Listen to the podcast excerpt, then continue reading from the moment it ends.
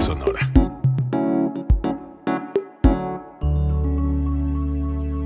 Código Libre.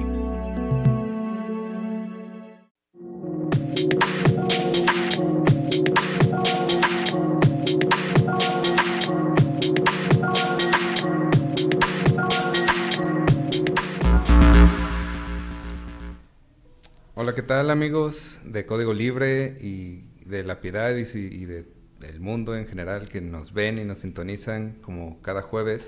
Pues aquí estamos eh, como cada semana. Esta vez elegimos el tema de terapia y salud mental. Pues eh, esperemos que les guste. Aquí tenemos pues eh, una invitada muy especial que ya nos ha acompañado. Y pues como siempre, pues yo soy Jorge. Yo soy Octavio. Y yo soy Vale. Y pues esto es Two of Us, en este caso Three of Us. Y pues aquí vamos a estar cotorreando sobre temas de salud mental ya muy necesarios pues para la vida general, para pues eh, eh, la estabilidad y la salud eh, física y psicológica, ¿no? Un gusto tenerte aquí con nosotros otra vez. Muchas Segunda vez. Segunda vez, sí. Ya decíamos que se iba a repetir. Muchas gracias, Vale. No, gracias a ustedes. Porque siempre respondes eh, intempestivamente al llamado. Muchas gracias. Eh, pues, ¿cómo, ¿cómo, ven si empezamos? pues adelante. Sobre todo definiendo a grandes rasgos qué es una terapia. Así es. Porque mucha gente dice, ay, yo no estoy loco. Este, Eso es para pura gente que está trastornada mala onda, que hasta ve cosas o no sé. hay un mito urbano así, ¿no? De que la pues gente que va a terapia es porque realmente está muy mal. Yo conozco gente muy cercana a mí que, que es como... Eh, si le dices, oye, deberías ir a terapia, no, pero ¿por qué? Si yo no, tengo ningún problema, me siento muy bien y cosas así, Exactamente. Pero eh, en realidad, pues eh, es más como esta. Eh, por ejemplo, este año yo sí dije, este año tiene que ser de la salud mental y física. Por, o sea, como objetivos. O sea, ya ves que pues, cada quien tendrá sus objetivos o, o que quiero ganar tanto este año o ahorrar o cosas por el estilo yo sí me propuse a mí mismo y en, mi familia todos decidimos, ¿no? Que había que tomar terapia y después eventualmente empezar a trabajar ya más ejercicio, más dietas, más cosas, ¿no? Y, y a veces hasta uno mismo dice, no, pero pues, ¿por qué gastas en un terapeuta? Pues cómprate unas caguas con tus amigos y... Y ellos ahí ya, ya te, te, alivianan, de todas maneras vas con el terapeuta y nomás te escucha y, no te dice qué hacer y, tus compas siempre te van a dar consejos, ¿no? Pero eso depende de la terapia que te vayan a dar. Ajá. sobre lo que llamamos terapia también, porque si nos vamos hacia el lado de psicología, es, es muy cierto lo que dicen sobre los prejuicios que existen todavía hacia, hacia el hecho de ir con un psicólogo, hacia el hecho de ir a terapia pero también yo noto que son cada vez menos. O sea, es ahora ya bien visto. Eh, ahora si llega una amiga o un amigo, ¿sabes qué?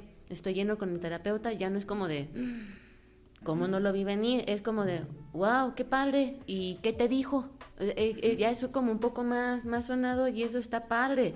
Este, a, a grandes rasgos llamamos terapia un proceso de acompañamiento. También hay que, hay que poner en, tela de diálogo que también las expectativas sobre ir a terapia siguen siendo muchas, incluso lo que nosotros conocemos como terapia. Hay gente que dice, bueno, pues yo voy con un psicólogo para saber en qué estoy mal. Y hay otros que dicen, no, pues voy nada más para desahogarme, retroalimentar, adquirir nuevas herramientas y volver a intentar. Hay quienes van sin objetivos específicos y hay quienes dicen, si quiero mejorar este mi manera de hablar con las personas o quiero intentar encontrar una mejor manera de ser feliz o ser más sano, etcétera. Entonces, podemos concebir a la terapia como un proceso de acompañamiento donde hay una relación paciente-terapeuta y donde se establecen diferentes objetivos mm, encausados hacia una meta en común que es la salud mental como tal. Pues ya más o menos nos dijiste que la terapia es un proceso de acompañamiento con una persona y que no necesariamente es para mejorar un aspecto, puede ser para muchas cosas en general, ¿no?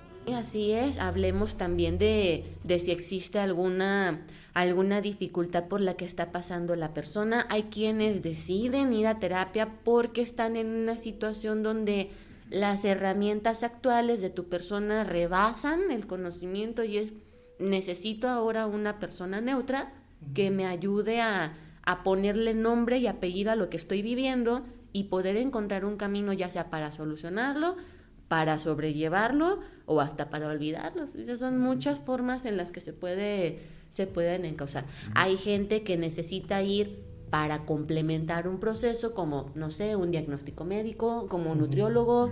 Este, hay gente que necesita el acompañamiento para este, redescubrir, o sea, nuevas formas de, de tu persona, tomar mejores decisiones o me voy a mudar de casa, hasta un proceso de duelo. Y hay quienes en ese momento no tienen presente un, para qué y en el, en el acompañamiento descubres. Lo van descubriendo. Exactamente. A mí particularmente me sirvió, en un, me sirvió mucho en un proceso de duelo. Murió un primo mío y eso me fue algo increíble. Desde la primera sesión, cuando la terapeuta me dijo, no, ¿por qué no? ¿Es para qué? O sea, cuando te van comiendo como el enfoque de cómo vas pensando, desde ahí ya comienza como que una mejoría. Bueno, en mi caso puede haber quienes necesiten mucho más acompañamiento, más tiempo y así, y también está padre, ¿no? Así. ¿Cómo podemos definir, vale? Ya vimos más o menos qué es terapia, la salud mental, así con palabras muy coloquiales, muy de, de nosotros, ¿cómo la definirías? Uy, sé que es un tema exageradamente Es una muy buena pregunta. es una muy buena pregunta y muy necesaria también. Y yo creo que si lo hacemos en sondeo a las personas, no sé que incluso nos vayan escribiendo, o sea, para ellos qué significaría salud mental, yo creo que incluso ese podría ser la conclusión del día de hoy, porque salud mental hay, hay un término como tal, o sea, de acuerdo a la Organización Mundial de la Salud, pero también es la interpretación personal que le da, porque esa es parte también del camino de la terapia, es a través del reflejo que me está dando la otra persona, cómo resignificarlo a las herramientas que necesito actualmente, ya sea o para sanar mi pasado o para tener apertura para un futuro o simplemente disfrutar el presente. No hay una sola manera, hay que incluso verlo por las necesidades de cada persona hay guías de buenas prácticas para hacer terapia, hay prácticas basadas en evidencia y hay lo que llamamos como una actividad terapéutica para nosotros. Como bien dijiste, salir con los amigos puede volverse algo terapéutico, pero no es como tal un proceso de, terapia. De autoconocimiento, de auto... Lo que implica estar en terapia, ¿no? Sí, o sea, puede ser una parte, eh, ¿no? Con la cual te conozco, una parte del proceso, una parte del camino, pero pues lo padre de, ir con un terapeuta es que estás yendo con una persona como capacitada a ayudarte, ¿no? Porque pues qué, qué tal que el amigo te recomienda una muy mala decisión, ¿no? O desde su mala experiencia. Y vas a la casa de la ex poniendo música todo. y llegué y me compré flores como la Miley. No, bueno. Yo me las puedo comprar sola.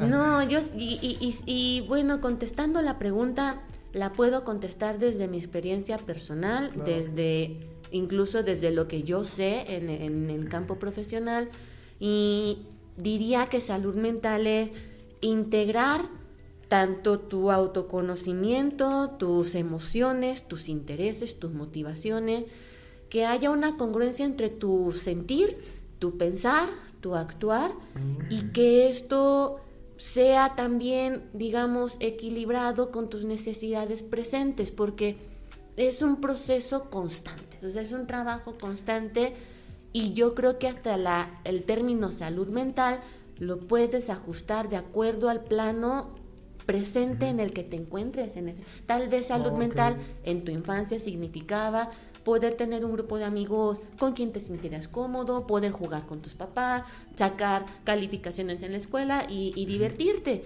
Y a lo mejor en la adolescencia es saber a dónde quiero ir y saber quién soy y, y demás.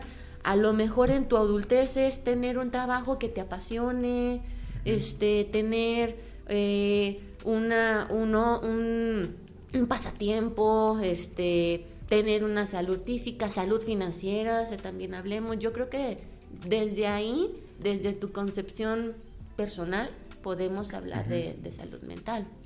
Podemos decir que es estar bien y se puede resignificar cuantas veces sea posible en, tu, en tu vida, pues. Y que lo proyectes sobre todo, porque tú dices estás bien, pero en apariencia no te ves bien, no tienes hábitos que sean saludables. O, o, simplemente te puede ayudar una terapia en algún punto de tu vida, pero la vida sigue y sigues desafiándote a la incertidumbre, a un montón de cosas que te vuelven a tumbar en, tú no sabes, o sea, no es como que ya vas a terapia y ya vas a ser inmune por la vida a, todo. a, todo. ¿no? Entonces, este, sí, es, sí, sí entiendo pues lo que tratas de decir, ¿no? Siempre como, como decían, este, uno nunca acaba de conocerse a sí mismo.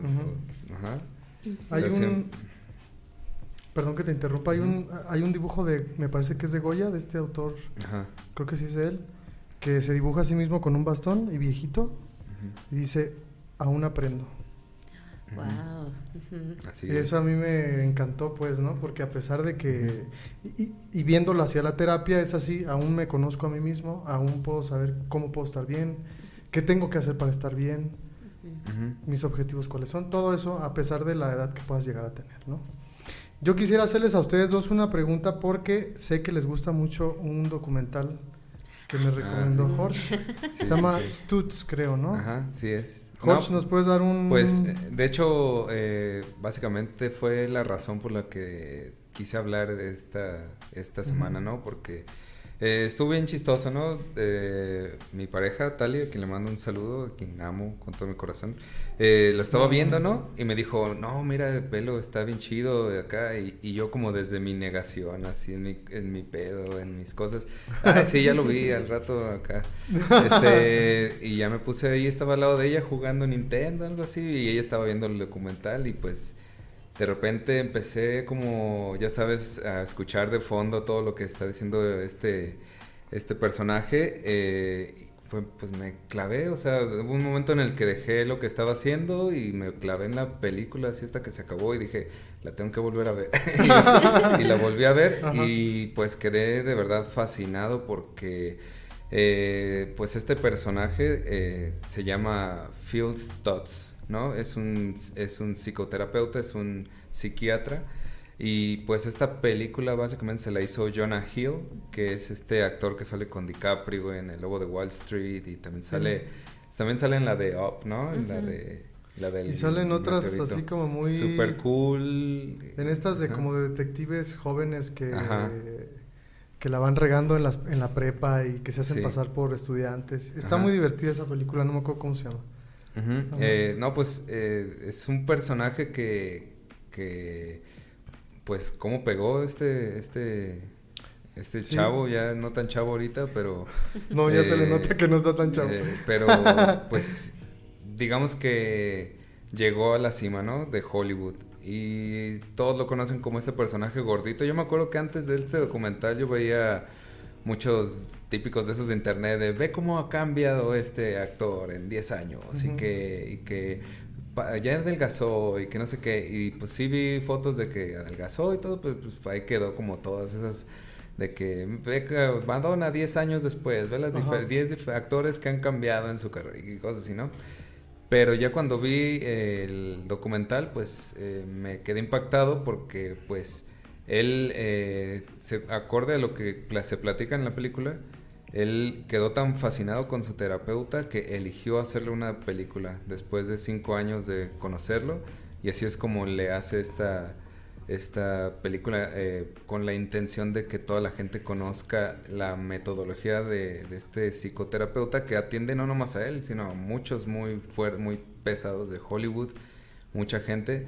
Y tú te imaginarás, no, pues ha de ser un terapeuta acá exitosísimo acá, pero lo ves hablando en la película, es un señor bien sencillo, también vulnerable, tiene sus enfermedades, tiene mal de Parkinson y pues... él también atraviesa por cuestiones que también debe lidiar con ellas. al, principio la película está bien chistoso porque parece todo muy superficial, ¿no? Como que llega y quiere grabar como una sesión, ¿no? Pero y empieza a hablar como, le empieza a hacer preguntas de su vida al terapeuta y el terapeuta le contesta con otras preguntas y le dice, no, a mí no me hagas, no me hables de mi mamá, quiero, esto es sobre ti, es una película sobre ti, ¿no? Y ya conforme va avanzando la película, pues también él acaba mostrando su vulnerabilidad porque no podría haber ningún proceso de sanación si no te muestras vulnerable, ¿no? Y, y, el terapeuta igual también muestra su vulnerabilidad y empieza este diálogo muy divertido y, muy interesante sobre las herramientas que él utiliza. Incluso tiene un libro que en español se llama El Método y en inglés se llama The Tools, como las herramientas. Y pues es un, libro donde eh, informa más a detalle todo lo que, todas las herramientas que él utiliza para que tú te sanes a ti mismo. Así es. Incluso a, través del documental llega un momento en el que no sabe este Jonah hacia dónde quería encauzarlos. O sea, empezó a tener el conflicto de, bueno, se trata de mí, se trata de ti, se trata de lo nuestro. Y a través de un reconocimiento de, ok, creo que estoy esforzándome demasiado por hacer de esto tan perfecto que estoy omitiendo todas las partes medulares de, de, lo que fue nuestra relación terapeuta-paciente, que es mostrarnos como tal vulnerables y a través de la vulnerabilidad encontrar las herramientas, los tools y poderlos aplicar en cada momento que en su momento lo necesité. Y incluso en el documental, cuando muestran algunas de las, de las herramientas, porque me metí a revisar un poco y son eh, algunas de las básicas de todo el método, este, Phil utiliza herramientas incluso personalizadas para cada uno de los pacientes. Incluso en el documental te muestra cómo es. Tiene un montón de tarjetitas, están hablando de algún tema en específico y para poderlo explicar de una forma más gráfica, dibuja la herramienta y se lo muestra al paciente y es, llévatelo. O sea, de, de la terapia de hoy, aquí lo tienes para que tú también lo recuerdes. Y es una manera dinámica. Eh, él habla, o sea, también de que hay algunos profesionales que utilizan ciertos métodos, de nuevo volviendo a hablar de las buenas prácticas, pero que también se trata de la conexión con la vida del paciente. Entonces, al momento de poderlo transmitir en un documental, él se encuentra con un, no voy a mostrar la parte más perfecta de mi terapeuta porque yo sé que él es perfecto y también es una persona vulnerable tal y como lo fui yo en su momento. Y no, es una es un documental tan fascinante que sí se los recomiendo. Yo también lo he visto ya varias veces y es, es muy... Siempre hay algo que rescatar de ahí. Ok. Estaba viendo hasta una historia ahí de TikTok que hasta Cristiano Ronaldo lo vio después de que perdió contra Marruecos, ¿no? Subió una ah, historia. en el mundial, Subió una historia donde eh, específicamente una parte de la película dice Dice el psicoterapeuta, hay tres aspectos de los que nunca vas a poder escapar en toda tu vida. El sufrimiento, el primero, la incertidumbre y el trabajo constante. Esas tres cosas siempre vas a tener que hacerlas o vivirlas y no hay manera de escaparte. Así tú quieras ya no levantarte la cama o, estás pasando una depresión o lo que sea, siempre te van a acompañar o incluso, ah, aunque no estés pasando por sufrimiento meramente, pero tarde o temprano vas a vivir el sufrimiento. O sea, son tres cosas de la vida que nunca vas a salvarte de o vas a estar exento de vivir. Y, Cristiano Ronaldo subió un, un screenshot de que, estaba, viendo, de que estaba viendo esa parte, ¿no? De esas tres cuando perdió contra Marruecos, ¿no? Entonces, qué valioso. Sí. Y estas tools, él las desarrolló a través de este método personal, estudios de él, ¿O tomó de, varios lugares? ¿Cómo está esa onda de, pues, las tools? Este señor Phil Stutz eh, empieza a platicar un poco sobre su propia vida, ¿no? Cómo fueron sus padres, cómo, cómo perdió un hermano cuando era muy pequeño, creo que tenía él nueve, años y su hermano tenía como tres años, cuatro años, y se les murió y cómo todos en la familia, siendo ateos, este, su papá le dijo que se tenía que dedicar a la medicina o no lo iba a tener respeto en su vida, ¿no? Porque fue una negligencia médica. Entonces en ese momento le dice, tú tienes que ser médico porque acabas de ver lo que pasó. Y, él con su trabajo rescata que eso es un cargo que él no tomó, o sea, que otra persona se lo encausaba. Sí, o sea, su, su papá le dijo, eh, si no estudias medicina, no te voy a tener respeto como persona,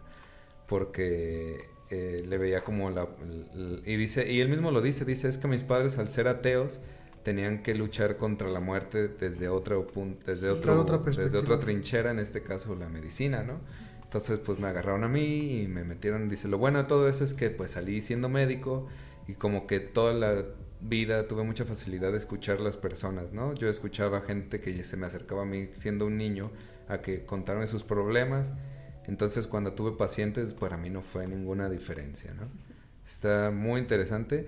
Y, y pues eh, también platica, algo que me quedó muy presente de la película es que dice que él tenía un supervisor cuando, cuando empezaba a dar terapias, ¿no? y que él veía como toda la gente que iba a terapia, en la, en la terapia tradicional, todos llegaban muy angustiados y se iban muy angustiados. Y que le dijo a su supervisor, oye, hay que hacer algo, eh, como que siento que algo falta, quisiera añadir algo para que por lo menos la gente que viene eh, como, como una terapia de emergencia, pues no sienta que se va con las manos vacías, ¿no? Que y, que su supervisor le dijo, ni te atrevas a cambiar nada, ¿no? O sea, y, que él entonces dijo, bueno, voy a empezar a desarrollar este método para que por lo menos los que vienen ah, no sientan que nomás vinieron a, hablar y no les resolvimos nada y se van como estafados, ¿no? y, yo, como comentario personal, en algún momento de mi vida quise ir a terapia en un momento así SOS emocional y sí me acuerdo que me estaban haciendo test y yo decía, pues esto para qué, si yo nomás quiero sentirme bien, yo no quiero hacer dibujos ni quiero contestar nada, yo nomás quiero que me escuchen, me den una respuesta y vámonos. Entonces él dice que lo primero que, que le dice a los pacientes, a los que se sienten muy mal, la primera herramienta y casi la más importante, que casi eh, dice que, que, con esta sola herramienta ya tienes un 85% de mejoría asegurada, sin importar qué tan devastado o, mal estés, y se llama la fuerza vital. Exactamente. Es la primera herramienta, es como la más importante. Que en el documental no lo menciona, pero este, le digo desde la parte de, de conocer un poquito más el trasfondo, pienso que la fuerza vital, o sea, va de la mano con la logoterapia. En el anterior programa donde estuvimos lo llegamos a platicar un poco sobre darle, darle un sentido o encontrar un sentido a lo que tú estás haciendo.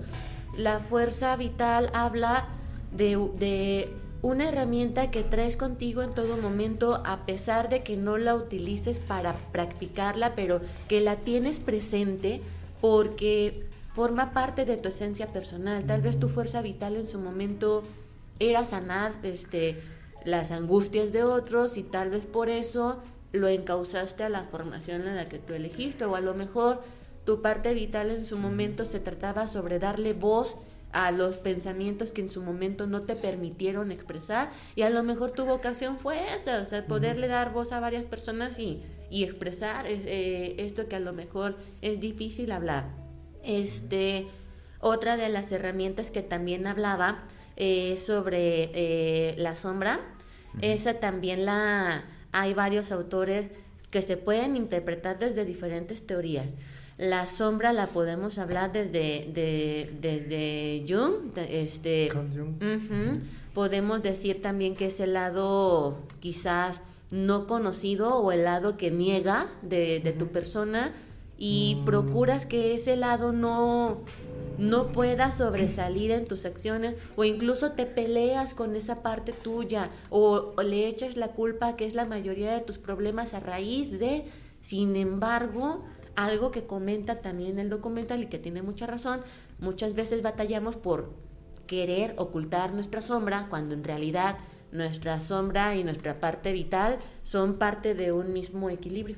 Es que somos la misma persona, ¿no? Exactamente. Porque él él cuando habla de la sombra dice, eh, cierra los ojos y piensa en algún momento de tu vida que te sentiste avergonzado, vulnerado o, que no te sentiste pues pleno, feliz. Es esa parte de ti que quieres ocultar al mundo, ¿no? Y en, la, y en el documental Jonah Hill empieza a hablar como, pues, él era muy gordito a los 14 años, hasta saca una foto así gigante de él Y, así de, de, los 14 siendo gordito. Y dice, es que eh, yo por mi sobrepeso siempre, siempre traté de, ocultarle esa parte del mundo, ¿no? Dice, yo cuando llegué contigo, yo ya, ya, ya hacía ejercicio, ya, o ya, había, ya, ya, estaba en el éxito, pero siempre negaba esa parte de mí y, y, cuando me volví famoso, yo pensé que la fama me iba a hacer olvidarme de esa parte que ya iba a dejar de existir. Pero sin embargo los medios empezaron a hablar más de mi, de mi, de físico. De mi físico y al final me sentí más vulnerado y al final no pude hacer nada y, no me sentí bien al final. Que eso es súper curioso, ¿no? Uno pensaría que solamente la gente que tiene carencias o que le hace falta algo en su vida es quien sufre, es quien necesita ir a terapia, pero esta gente que logró un éxito brutal en su vida, que tiene millones de dólares, que tiene todo lo que mucha gente desearía en el mundo, pues de verdad también necesita ser tratada, necesita ser escuchada, necesita ser, eh, no sé, tener empatía con esa persona, ¿no? Y, y, es que sí está bien interesante porque, pues, cuánta gente no piensa que con el éxito, con alcanzar sus metas, este, va como, como quien dice, como si te convirtieras en otro individuo, ¿no? Como, como, y, y el hecho de tratar de fingir o esconder esta parte, dice, la sombra necesita atención pero no necesita ganar un Oscar, le dice, ella necesita tu atención nada más de ti. Entonces, si no la escuchas, si no te reconcilias con esa parte, te va a hacer hacer cosas destructivas, te va a hacer autosabotear. Exactamente. Wow. que el hecho de que, como con este documental, se van conociendo casos de gente que ha acudido a una terapia, que ha acudido a proceso terapéutico, en parte ha logrado lo que yo les comentaba en un principio, el dejar de ver la terapia como algo solo para ciertas personas. quizá incluso los grandes influencias, mencionaste por ejemplo a Cristiano Ronaldo, entre muchos otros, es como quizás yo puedo ser una persona que lo tenga todo, que también ha perdido todo y que no he podido yo solo hacer todo, también he necesitado el reflejo de otra persona. Y yo creo que a través de ese acompañamiento, mm, digamos, le das peso a las herramientas que tú tienes personalmente, le das validez, los adaptas a tu presente y también te atreves a descubrir otras.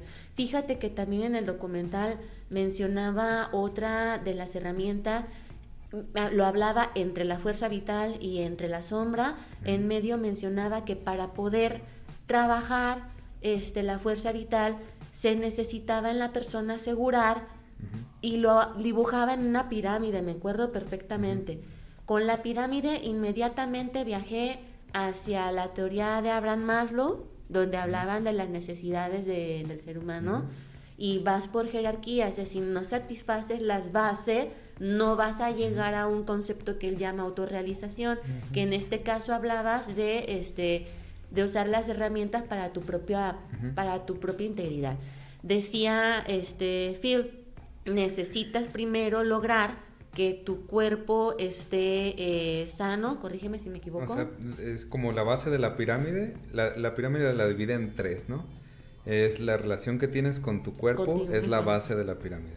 Luego sigue la mm. relación que tienes con los demás, es la segunda parte, y al final la relación que tienes contigo, mismo. Y, esa, y, dice que esa es la herramienta que, que al cualquiera en estado más, este, eh, como de, o sea, por muy mal dice que se sienta un paciente, porque muchos pues llegan y me platican, yo sé que tengo malos hábitos, yo sé que, mi, que tengo pues, una rutina, que me drogo, que hago esto, una rutina de porquería, pero pues yo, si tuviera yo un sentido en la vida, le, le dicen los pacientes, eh, si yo tuviera un, un objetivo en la vida, pues este sería más fácil para mí tener una buena rutina, un, un, buen haría todo mucho más fácil, pero como no siento que tenga un rumbo, no siento que tenga un oh, objetivo, eh, este, pues tengo hábitos muy malos, no me levanto, no hago Es que eso es lo valioso que decía Vale de resignificarse en la vida, ¿no? Puede ser tus objetivos. Porque una cosa súper curiosa y que me ha puesto a pensar mucho, no sé a ustedes qué les parezca, es la gente a tu alrededor y a veces tú mismo crees que tú eres solamente uno. Es decir, que tú solamente eres una actividad y que nunca más puedes cambiar esa actividad. Ah, es que yo soy psicólogo, yo soy ingeniero, yo soy abogado. Yo soy músico. Y ya, y no puedo cambiar, güey, ¿sabes? Y al final hay gente que definitivamente no es feliz con lo que decidió hacer y se estanca porque todo el mundo a su alrededor dice, pero pues es que eso eres, ¿no? No, pues espérate, hay otra manera de, ver la vida, ¿no? Sí. Y es que, eh, por ejemplo, ya habíamos hablado del estoicismo. Y, ah, por ejemplo, esto me recordó a mí los estoicos, ¿no? Que, que empieza por el, el hacer ejercicio, el, el, la relación con tu cuerpo va a ser la base de, de él dice, tú nomás este, convierte, o sea, si no tienes una, un rumbo en la vida, convierte esta herramienta en tu objetivo en tu vida y tú mismo vas a ver oh. que ese, ese va a ser este, la brújula para que siempre te sientas bien, ¿no? Dice, eh, la base, la relación con tu cuerpo, o sea, si tú haces un poquito de ejercicio, comes bien, duermes bien, tal vez un poco de meditación, este, con eso ya, ya la tienes, ya avanzaste un 85% y te vas a sentir bien.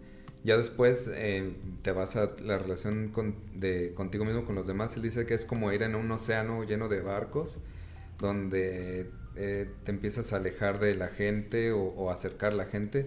No es, no es eh, necesariamente una relación con una persona en específico. Dice, invita a comer a una persona que para ti no parezca ni siquiera interesante, porque al final es esa relación contigo con la humanidad. Es como cuando estás escalando una montaña y las otras personas son como esa piedra de la que te agarras mm. para llegar hasta arriba. O sea que es necesaria la relación con los demás. Y ya al final es la, tu relación contigo mismo donde vienen ya todo lo de la sombra y esas cosas. A mí me hizo recordar un libro que leí hace mucho tiempo de Germán Hesse o Germán Hesse, no sé cómo se llama. Lobo Estepario se llama.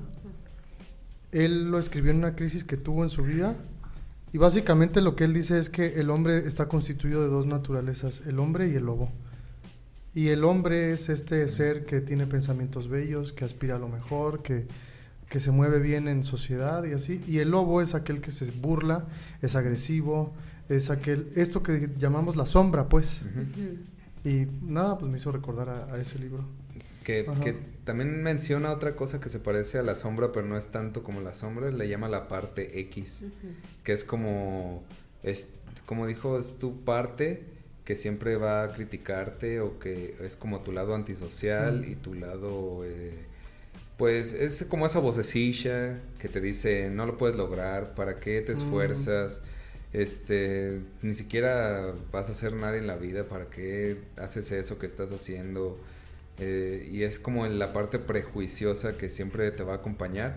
Y, le dice Jonah Hill, ¿no? Entonces como el villano de una película, ¿no? Y, le dice él, pues sí, pero al final si no fuera por esa parte X, tú no podrías mostrarte a ti mismo tus avances y sentirte bien.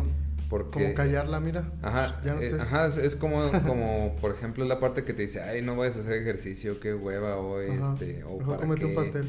Este, o sea, en muchos aspectos, pues es la parte que, que, que te, que te impide, eh, que, que, no quiere que crezcas, que no quiere que tengas eh, relaciones, que seas antisocial, y, y, dice que esta parte pues te va a acompañar toda la vida, no te vas a poder escapar de ella, siempre va, aunque la derrotes, siempre va a estar, regresando. Y, este y la diferencia, por ejemplo, con la sombra es que esta parte no necesariamente es esa parte de ti que no quieres mostrarle al mundo, esta parte simplemente es esa parte que siempre va a tener ese prejuicio sobre ti mismo y que siempre tienes que estar luchando constantemente contra ella. Como tu juez interior, o sea, que, te, que te dicta muchas veces eh, a mí, mis amigas o, incluso este, mis compañeras de trabajo, cuando llegamos a platicar así, este, hacen la pregunta, oye, ¿y cómo te estás hablando tú? O sea, porque ah, nos dice todo bien, todo chido, pero y cuando te miras al espejo, ¿de verdad eres tan suave como nos estás diciendo? A veces eres más duro dentro de ti. Es muy, eres muy duro contigo mismo y por fuera lo, lo transmites también. Fíjate que la parte X me recuerda este, mucho algo que yo trabajo con, con, mis chicos o con, los niños. Es importante utilizar muchas maneras de poder dar a entender la idea a través de metáforas, a través de referencias Y, a veces con, con, la gente más joven, este, niños, adolescentes, es incluso hasta más sencillo explicarlo. Este, y mm, las, el, universo de Marvel, este, Disney siempre me ayuda, o sea, para poder llegar. DreamWorks también me ayuda mucho. Este, hay una caricatura, una película de, de DreamWorks, me acuerdo muy bien, que se llama Megamente, no sé oh, si lo han visto donde ahí, te plantean y, lo relaciono mucho con la parte de X. Es como, mi, mi esencia toda la vida ha sido ser el villano de la historia y me apasiona ser el villano, dice Megamente. Y está Metroman, que es el, héroe. Con, a, veces es más sencillo ponerlo en, en, un plan antagónico. O sea, hay un bueno, hay un malo, hay un angelito, hay un, diablillo, y hay una parte intermedia. Y en la película, bueno, alerta spoiler, si no la han visto, mejor véanla. Este, de repente se esfuma el, héroe. O sea, aparenta su muerte y, y, la ciudad se queda sin héroe y es como de, ¿y ahora qué vamos a hacer? Pues viene el villano y, y hace de las suyas sus estragos, pasa un tiempo, lo disfruta, vive en la Casa Blanca, este, se roba las cosas del museo, hace lo que quiere y luego es como, ¿De qué sirve tener todo si no tengo a alguien con quien pelear? Y se le ocurre crear a un héroe nada más para pelear con ese héroe. Y, y, y, me acordé mucho de la película cuando le hablaba. Es, no se trata de desaparecer a la parte X ni a tu sombra, porque a través de ellos es como también constante, hay un constante movimiento.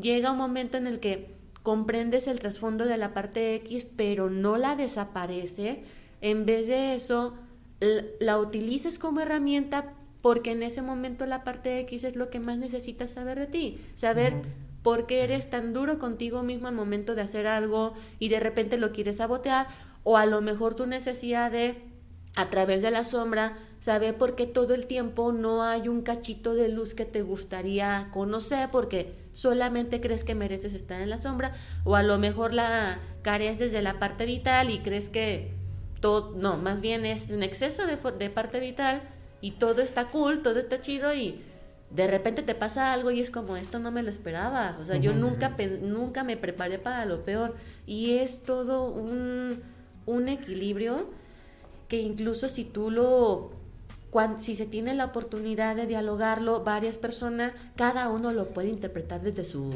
desde su punto de vista. Y, y, la terapia también es eso. Lo comentábamos en un principio, muchas veces voy por una necesidad de superar algo o a lo mejor voy por una necesidad de superarme, o sea, de saber que puedo extender mis capacidades o a lo mejor no las he conocido e incluso detrás de, de de, de todo es desde dónde lo aprendiste, dónde aprendiste a ser tan duro contigo, dónde aprendiste a no merecer o dónde aprendiste que tú mereces todo el mundo y que nadie más merece más que tú. es, es también recuperar tus experiencias pasadas y en el documental lo, lo revisan a través de la vida de Phil, a través de la vida de, de, de, Jonah. Eh, buscar en tu pasado para poderlo traer a tu presente y también ampliar un, futuro. E, eso me suena un poquito como a, psicoanálisis. Sí. Y la pregunta que te voy a hacer es respecto a eso. Yo he visto que hay como una disputa, sobre todo hasta en redes sociales, entre psicólogos y se hacen memes y así. Ah, tú eres el de cognitivo conductual, jajaja. y tú eres el de psicoanálisis, ja, estás loco, pruébame algo. Y así, ¿no? Cosas así. Pero a lo que voy es, te quiero hacer esta pregunta. ¿Tú crees que un psicólogo en su vida profesional aprendiendo todos estos, no sé cómo se llaman, métodos, escuelas, no enfoques. sé, estos enfoques, eh, puede tomar de cada uno lo que le funciona y aplicarlo en una sola terapia o tiene por fuerza que casarse con un enfoque y trabajar ahí? Este, vámonos también por desde qué generación empezaste a estudiar psicología, porque eh, una, yo me acuerdo perfectamente, cuando yo entré, este, es, es, lo primero que nos dijeron, es vas a descubrir, yo sé que te quieres comprar un diván desde ahorita y, o, yo sé que te quieres comprar un este las pruebas psicométricas o yo y no te cases con un solo enfoque porque vas a encontrar con que para No todas las, como no todas las personas son iguales, no todas las herramientas se aplican para todos. Y eso es un hecho también. También cada perspectiva este, tiene su propio, ¿cómo decirlo? Su propia caracterización o su propia personalidad. Y no todas las personas comulgan con la misma personalidad.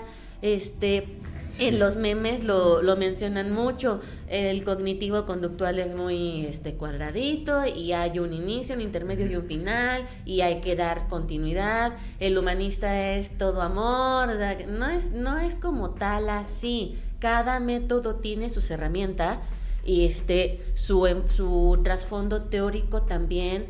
Hay enfoques que están basados en, esta, en en información científica, se le llama prácticas basadas en evidencia, porque hacen investigación y hay una manera de cuantificar los resultados del paciente.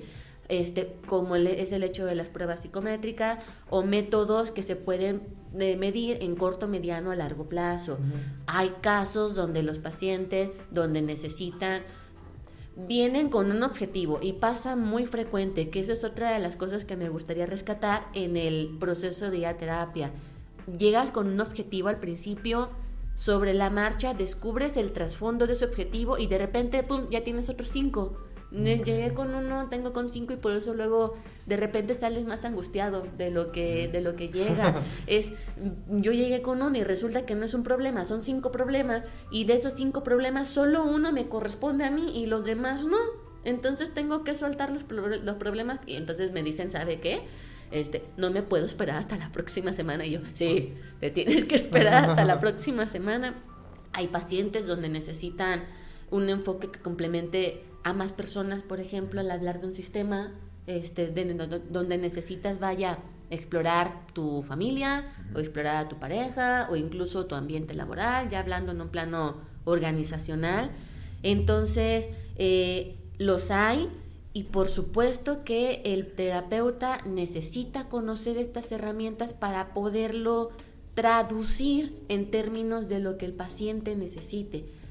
Porque si no estaríamos del lado de el paciente tiene que hacer lo que yo le estoy diciendo. Y eso es otra de las cosas a desmentir en terapia. Muchas veces voy y digo que quiero que me aconseje, quiero que me digas qué hacer porque yo no sé qué hacer.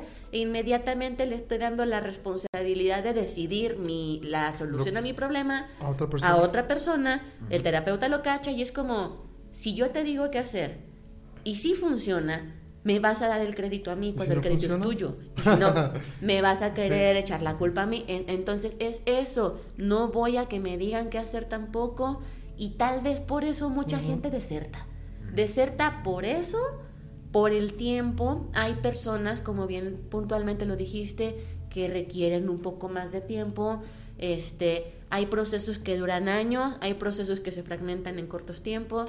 Hay, eh, mencionaste y me encantó Crisis SOS, donde es un, una perspectiva breve, se llama terapia breve, y es cierto número de sesiones, pero no se aplica a todo. Una depresión crónica, por ejemplo, no se cura en 14 sesiones. Mm, eh, digamos, a lo mejor una, un proceso de duelo, que ese es también este, otra de las disciplinas acuñadas a, a la psicología. Este, un proceso de duelo, una persona puede vivir en duelo un año, o a lo mejor pueden ser nueve meses, o, a lo mejor vives en duelo toda la vida. Exactamente. Es verlo por la perspectiva de cada persona. Así es. es muy interesante. Eh, me abriste un campo bien grande porque ahora entiendo que el psicólogo o el terapeuta o el psicoanalista o el término que queramos utilizar debe estar bien perceptivo a quiénes son sus pacientes para poder eh, adecuar lo que mejor les funcione, ¿no? Y Bueno, al menos esa eres tú. Porque sí conozco otros que no. Yo doy esta terapia y de aquí no me voy a salir, ¿eh, compa? Y si te funciona bien y si no, pues no, no les... Ahí búscate a alguien más. Ah, bueno, está bien. Me dijiste desde el principio. Sí, no. Nosotros platicábamos mucho, por ejemplo, cuando andamos buscando terapeuta o entre compas, ¿no? Entre amigos que, que este, nos decía una amiga, no, pero eh, a mí no me gustaría una terapeuta tan joven. Yo quiero una grande que, que tenga años de experiencia para ayudarme y así. Y yo decía, bueno, pero tal vez eh, desde mi perspectiva, por ejemplo, un chico de, adolescencia tal vez no quiere o no se abre con alguien de tantos años, tal vez una, una chica más joven, más que, que, agarre confianza más fácil. Tal vez ya yo buscaría a alguien más grande con años de experiencia.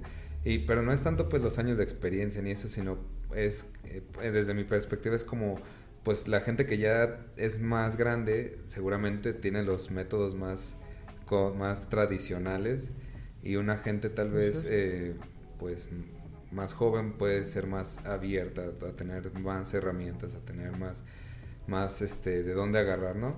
O sea, y no tengo ningún prejuicio ni nada, pero es, en las pláticas no sé por qué sale eso, porque la gente dice, no, yo quisiera una terapeuta así, así. Eh, y tú dices, bueno, eh, al final pues tú vas con alguien el que te toque o con el que llegues, pero hasta en eso hay como, como lo que uno busca, ¿no? Lo que uno espera o la expectativa que uno tiene. Y, pues cuando está viendo esta, esta, volviendo a lo de las herramientas, de, lo de, de tools, eh, pues sí hay un montón de otras cosas que él va mencionando que, que sí dices, órale otra de, él menciona la snapshot, ¿no? Que es otra como, es otra identidad. Eh, es como, el, se traduciría al español como la foto instantánea, que es como ese momento que quisieras congelar en el tiempo y te aferras tanto a eso que empiezas a sufrir sí, porque ya no está, ya no puedes. Porque ya no puede ser. Yo creo que todo el mundo. Bueno, al menos yo sí lo pasé. O, o, también lo puedes aplicar a, futuro, que es esa eh, imagen de ti que quieres proyectar en el futuro, donde quisieras llegar algún día, pero en vez de motivarte, a veces te genera eh, mucha ansiedad y mucha desesperación, porque tú dices, no, cuando tenga esto, logre esto, ya voy a ser feliz, ¿no? Es eso que cuentan y pues en ese proceso pues no llega nada más y así empiezas a sentir mucha angustia, ¿no? y, y, una cosa que me gustó mucho de, las herramientas que él dice es la del collar de perlas, ¿no? También. Esa es otra herramienta bien, bien interesante. Él dice, eh, haz de cuenta que tú tienes que formar un collar de perlas. Y, los dibujos es una línea y un círculo, una línea y un círculo.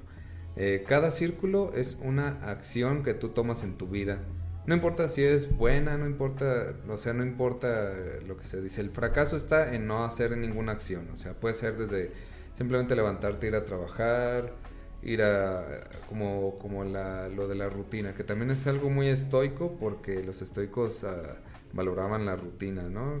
Le daban mucha importancia a la, calidad de tus rutinas. Y, y, entonces él menciona, pero de eh, estas acciones valen lo mismo, ninguna vale más o menos que otra pero todas tienen un, defecto, ¿no? Él, menciona en la película, tienen un pedazo de caca adentro, una perla con algo defectuoso adentro, porque al final en ninguna de esas acciones van a ser perfectas, o sea, todas las puedes mejorar. O sea, mm, y tienes que ser, tienes que, eh, eh, o más bien él se menciona que la perfección no existe. O sea, en tu búsqueda por la perfección, siempre le vas a ver un detalle a cada acción que realizas y está bien. Claro, porque, mejoras. Porque tú puedes eh, ir a trabajar y decir, ah, la regué en esto, ahora no llegué a la hora, este, ahora a cualquier detalle y en, y en, cualquier cosa que hagas, este, ah, ahora voy a, hacer música, pero no es la canción perfecta que me imagino. O sea, estamos a veces tan en búsqueda de la perfección que, que acaba, por ejemplo, yo que como hago música, ¿no? A veces hago y hago y hago rolas, pero nunca en mi vida he publicado nada ni así, porque siento que puedo llegar a ser perfecto, ¿no? Y ahora ya entiendo que no existe la perfección, que desde cuando debía haber compartido lo que hago, eh, porque uno dice, no, hasta que sea mi, la obra más perfecta del mundo, hasta entonces tengo que mostrarla, o, o cualquier cosa que hagas en la vida, ¿no? Y eso es una de las cosas que también él menciona. Dice, no, el, el, verdadero fracaso es dejar de tener acciones, es el detenerte. Pero tú tienes que seguir. Y, y, de todas esas acciones o actividades que realizas, eh, ese defecto te va a recordar que puedes hacerlo todavía mejor cada día y, seguir constantemente trabajando en eso. Sí, la, eh, la, herramienta del collar de perlas eh, en terapia, por ejemplo, hablabas de los cognitivos conductuales. es la persistencia al cambio, el valorar el porcentaje de avance que tú vayas realizando conforme un objetivo. Entonces el terapeuta pues te va guiando, ¿no? Es como, este, tú te fijaste esto, bueno, ¿cuál fue tu porcentaje de avance en el siguiente? Por ejemplo, eh, ahí mencionaba, tan solo levantarte en la mañana ya es una perla también en, tu collar y mucha gente lo ve como algo ya automático, es como, sí, me levanté, bien y hay otras personas que no, que batallan por levantar y levantarse vendría siendo un, un, conflicto con el que están batallando en su collar de, de perla. Y, y, de nuevo, pues, se vuelve personalizado, o sea, es, es para cada persona, no, no, no todos, tal vez pueden compartir algunas perlas contigo, pero al final es tu propio collar, es tu propio camino. Qué padre está ese enfoque. Ah, sí. Voy a aprovechar aquí. Tenemos algunos saludos. Dice Laura Graciela Méndez. Muchas felicidades. Eh, saludos. Saludos, Talina, Talina Paquita dice saludos a la invitada, muy buena participación y aportación. Saludos. Y Susi Navarro dice saludos, buenas noches, escuchándolos con atención. Mami, saludos. Pues Margarita Gallardo que pues eh, manda también unos comentarios desde muy lejos. y, pues tú como terapeuta, ¿cómo, eh, ¿cuál es tu opinión sobre, por ejemplo, eh, en general, eh, sobre lo que te dice la, la el documental este. ¿Tú qué opinaste cuando lo viste? qué dijiste? Ah, esto me encantó, esto no me gustó. Fíjate que al principio, o sea, el, algoritmo de Netflix es tan maravilloso. O sea, que, que, te manda todo lo que tú pudieras ver. Y este, y ya lo tenía yo ahí en, en recomendaciones y dije, va, lo leí y dije, ok. Al principio cuando comenzó el documental, que bien puntual lo dijiste también, parecía muy superficial, o sea, yo imaginaba que hasta iba a ser un tipo reality show, ¿no? Como, ¿te acuerdas cuando dije esto? Y sí, jiji, jajaja. Y no, ya cuando se tornó a, ponerse serio, me, el documental me atrapó en el momento en el que suelta la perfección y es como de, ¿sabes qué? Esto no está funcionando. Yo dije, ¿what? O sea, le da un giro completo y es, a, ver, pues ya se metió en un rollo el productor y es, ¿cómo lo va a resolver?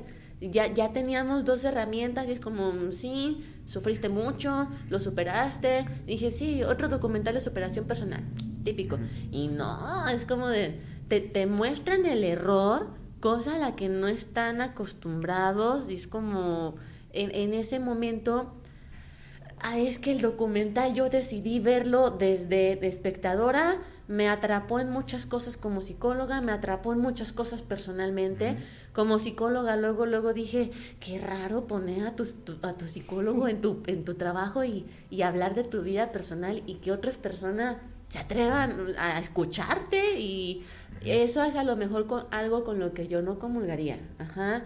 Pero, por otra parte, es posible, este en todo, en todo proceso terapéutico es importante hacer un cierre. Y muchas veces la gente se aferra a que nunca, aunque nunca se acabe. Bien lo decía este Jonah, es que yo quiero que tú seas eterno y, eres mi mejor amigo, pero también te amaría y, es como, wow, es la conexión, pero ellos ya habían hecho un cierre y por eso se prestaron a hacer esto. Entonces, son todas estas cosas que a lo mejor mucha gente no lo sabe, pero que deduciéndolo, porque eso es otra de las cosas que hay que poner también en tela. Ir a terapia con una persona no siempre te encuentras a un mejor amigo, mejor amigo escuchándote y dándote consejos. A veces te encuentras con la persona que más se va a confrontar o a lo mejor la única persona en la vida que te va a confrontar y luego por eso ya no quieres regresar. Entonces, cuando logras poder encontrar el sentido a la terapia y entiende que es una persona neutra, que está haciendo el trabajo de reflejarte todas las cosas que estás diciendo o incluso las incongruencias que estás mostrando y se atreve a regresártelo, pero ya este, traducido de una manera que te beneficie, es, es, se vuelve catártico, se, vuelve impresionante encontrar a esa persona. Y a través del documental ellos lo mencionaban. O sea, eh, tuvimos un proceso, ya te enseñé lo que yo sé, tú lo pusiste en práctica, incluso le agradece, gracias por quererme, o sea, mostrar ante los demás, incluso creo que le presentó a su mamá, o sea, y llevó a la mamá al estudio y es como, ella es mi mamá, muchas veces le eché la culpa, o sea, pero aquí está, sigue conmigo, y, y mm, la opinión que tengo sobre eso es, lo puedes ver desde tres perspectivas y te puedes enganchar muy fácilmente en lo malo del documental, pero si logras avanzar un poquito, le encuentras el sentido, porque incluso las herramientas es imposible no aterrizarlas también a tu vida personal. Yo lo hice. y Yo me acuerdo de mi sombra, estoy batallando con mi parte X aún, la fuerza vital la, la tuve que resignificar un montón de veces, sigo, lo, sigo haciendo. Este, del collar de perlas, yo creo que ahorita tendría una, un collarzote así grandotote. Y, y, antes no lo veía así. Antes era, ah, pues uno, ah, pues dos. y, y cuando lo estaba mencionando en el documental, es imposible no atraparte. Sí. O sea, yo lo que rescato es que lo puedes ver tú, lo pudiste ver como terapeuta, como paciente, incluso como un ser humano que te atrapa la vida de alguien más y que sabes que le hizo un bien ir a terapia. Jorge, tú que también lo viste, porque yo eh, me queda de tarea pendiente, y tú que estás yendo a terapia, ¿cuál es el valor que sacas de, un documental de esta naturaleza? No, pues, eh, o sea, a mí sí me atrapó eh, muchísimo, o sea, cuando apenas llevo como dos sesiones, o sea, no, ni siquiera llevo Bueno, pero estás yendo. Pero se me hizo bien chistoso que la primera sesión me dijo la terapeuta, oh, pues muy bien, este, qué bueno que, ya me explicaste un poco acá, pero, pero no entiendo por qué quieres terapia, me dijo.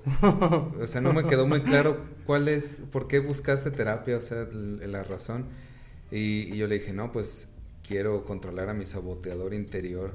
Y me dijo ella, no lo vas a poder controlar nunca, pero lo vas a poder comprender y saber por qué hace lo que hace. Eso está chido. Y, sí. Aprender a convivir. Sí, y, ahora que ya estoy más clavado y viendo más cosas, este, pues estoy fascinado con esta idea. Eh, como eh, esta película yo la recomendaría como un punto de partida. No es una terapia como tal, ni te va a ayudar como una terapia.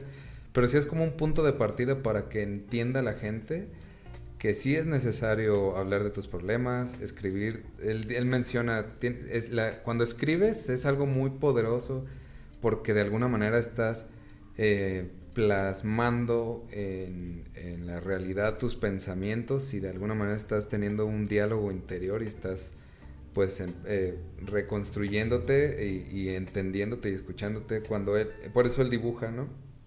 Porque aparte él tiene mal de Parkinson, ¿no? Entonces sus dibujos están todos chuecos y así, hasta él mismo en una parte de la película dice, este, mi, mi sombra la veo cada que, que, cada que veo mi caligrafía porque la odio. A veces no la puedo ni ver. Pero al final, hasta la película, el título está como, como si él lo hubiera escrito, así, todas las letras chaquitas, los dibujos así, porque él le dio mal de Parkinson en un momento de la vida, ¿no? Y pues eh, ya casi como para finalizar, eh, dejé el, una de las que más me llamó la atención o de las que más me impactó, eh, que fue como mi herramienta favorita. Creo que de todas las que dijo en la película faltaron como unas tres más o cuatro. Pero una de las eh, que a mí me encantó, como por eso no la, la dejé casi al final, es la del laberinto, ¿no? Dice, eh, muchas veces, este, cuando recibes un daño o, o, alguien te hizo un mal o, o, alguien fue malo, malo contigo o así, dice, tú, este, tú eh, te atrapas en el laberinto, le llama. Así es la herramienta, se llama The Maze, ¿no? Que es, en español es el laberinto. Dice, el laberinto es tu necesidad de justicia, es como esa búsqueda que tú quieres que se haga justicia por todas las cosas que, que, que te pasaron, ¿no? O, que alguien fue mal contigo, o una situación injusta en la que te encontraste. Entonces, eh, como, como es probablemente esa justicia que buscas nunca va a pasar o va a tardar años en pasar. Eh, tú te vas a encerrar en el laberinto y, vas a quedarte ahí atrapado mientras la vida sigue, el tiempo sigue y, vas a perder años muy valiosos de tu vida eh, porque no estás avanzando. O sea, entonces, o quieres tener la razón, dice él, o probarle al mundo que tenías la razón, o quieres seguir construyendo tu vida. Entonces esa es tu elección. Al final. Dice tú, si te quedas en el laberinto, el laberinto es como cada que empieza a pensar en, ah, esto no debió ser así, alguien, este, entonces dice, no te atrapes ahí, tú sigue adelante, eh, olvídalo y, luego hace esta terapia que dice, cierra los ojos y imagínate a esa persona que te lastimó o alguien que te caiga mal o alguien a quien odias en el mundo, la persona que más detestas.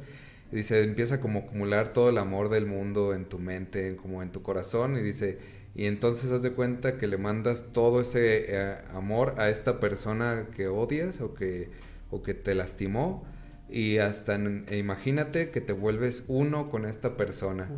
Dice, esto no es para que perdones a esta persona o, esta persona no es un acto de perdón, dice, es un acto personal en el que si te lograste hacer uno mismo con, con este hijo de perra o hija así, Dice, significa que puedes emanar tu amor a cualquiera. A cualquier otra persona. y hay una salida del laberinto también. Y, con eso te oh. liberas y sigues adelante, ¿no? Eso me hizo recordar a los budistas que dicen que el enojo a quien más daño le haces a quien lo siente. O sea, tú eres el que te haces más daño con esa necesidad de justicia que a lo mejor no necesitas porque no tienes la razón, simplemente te estás empecinando en un, en un punto de vista. O sea, el que se cae inmóvil y al que más daño le haces es a ti. Sí, este, hay una frase budista, ¿no? Que dice que el resentimiento, haz de cuenta que tú eres como una vasija y tu resentimiento es como ácido que metes en, tu propia vasija. Entonces, eh, eh, ¿a quién vas a herir más, no? Pues a, ti mismo. A ti mismo al final, ¿no? Es como, como un ácido que te vas a cargar toda la vida, que tienes que liberar, ¿no? Para terminar, Vale, quiero hacerte la pregunta. ¿Por qué, es, ¿Por qué ir a terapia? Wow. Sé que está... Pero en este momento de tu vida, en lo que significa para ti, lo que vives, lo que sientes con tus pacientes, ¿por qué crees valioso ir a terapia? ¿Por qué ir a terapia? Porque sí.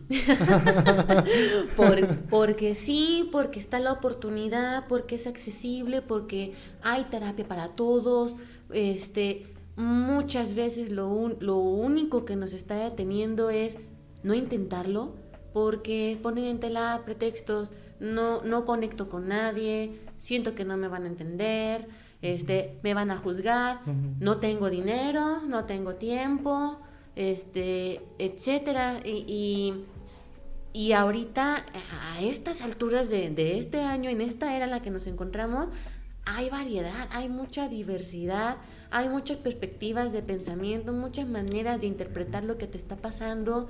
¿Por qué ir para darle un plus a lo que tú deseas hacer en este momento con tu vida? Al final, lo mencionaban en el, en el, en el documental, este, fracasas en el, que, en el momento en el que decides detenerte. Y es un detenerte de todo, o sea, frenar en seco, porque incluso dejar de hacer algo que a lo mejor en este momento ya no te está beneficiando, es adecuado. Dejar de hacer también es hacer algo. ¿Por qué ir?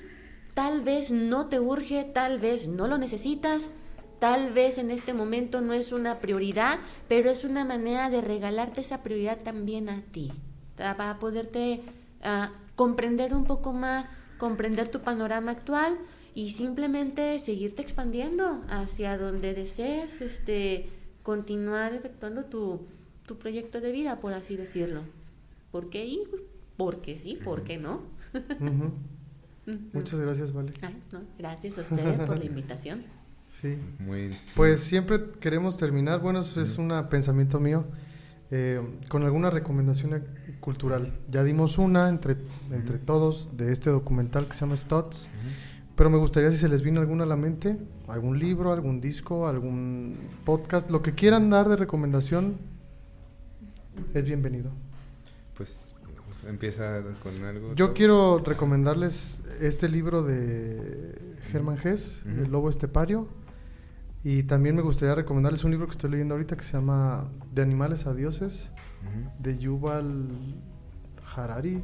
Yuval Noah Harari se llama. Y es un viaje sobre de la historia de la humanidad con un enfoque ahí filosófico bastante peculiar, pero está, está padre. No, pues este yo podría recomendar en este momento Creo que también lo mencioné en el programa pasado y a mí me fascina ese libro, El proceso de convertirse en persona de Rogers y el, el, hombre en busca de sentido también, de hecho los tengo en la biblioteca.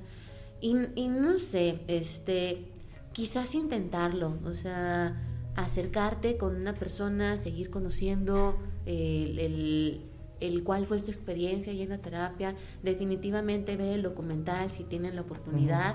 eh, como, como bien lo comentaste, es como un punto de partida para procesar hasta el momento en que decidas tomar la decisión de iniciar. Muy bien, muchas gracias. Y tú, pues, Jorge. yo quiero recomendar una película, eh, es un documental también que, a mí me encantó, lo, también lo acabo de ver hace poquito. Eh, no me acuerdo bien el nombre, pero ah, ah, creo que es este, aquí está. Pero es de este Nick Cave eh, y se llama This Much I Know to Be True. Nick Cave es un pues es eh, una leyenda del rock, pero es como una especie de poeta, o, eh, sí, eh, de hecho, si les gusta esta serie de Peaky Blinders, pues la, la, rola del soundtrack es de Nick Cave, la de Red Right Hand. y, y, pues este documental está muy, muy chingón porque, pues básicamente él perdió un hijo, acaba de perder un hijo hace poco porque creo que él pues tomó una, le dio un psicodélico por algún psicodélico y el hijo se cayó por un acantilado, ¿no? Y se le murió. Entonces él retransformó como toda su música, incluso abrió un blog y de eso se, casi todo gira, toda la película torna en, torno a eso, gira en torno a eso, en donde él abrió un blog donde toda la gente que sufre le, le manda cartas o le escribe en el blog y él a todos les contesta con algo bien poético, bien chido y, creo que se llama eh, Los archivos de la mano roja o algo así. Y, pues hay personas que le contestan, le, preguntan como, ¿por qué se sufre en el mundo? Y les contesta unas oh. cosas impresionantes y, pues la música detrás del documental y él como músico, eh, Nick Cave y los and the Bad Seeds. Mm. Entonces recomiendo ese documental. Muchas gracias, Jorge. Pues sin más, yo soy Octavio. Yo soy Jorge. Y yo soy Vale. Y nos vemos los jueves a las 7.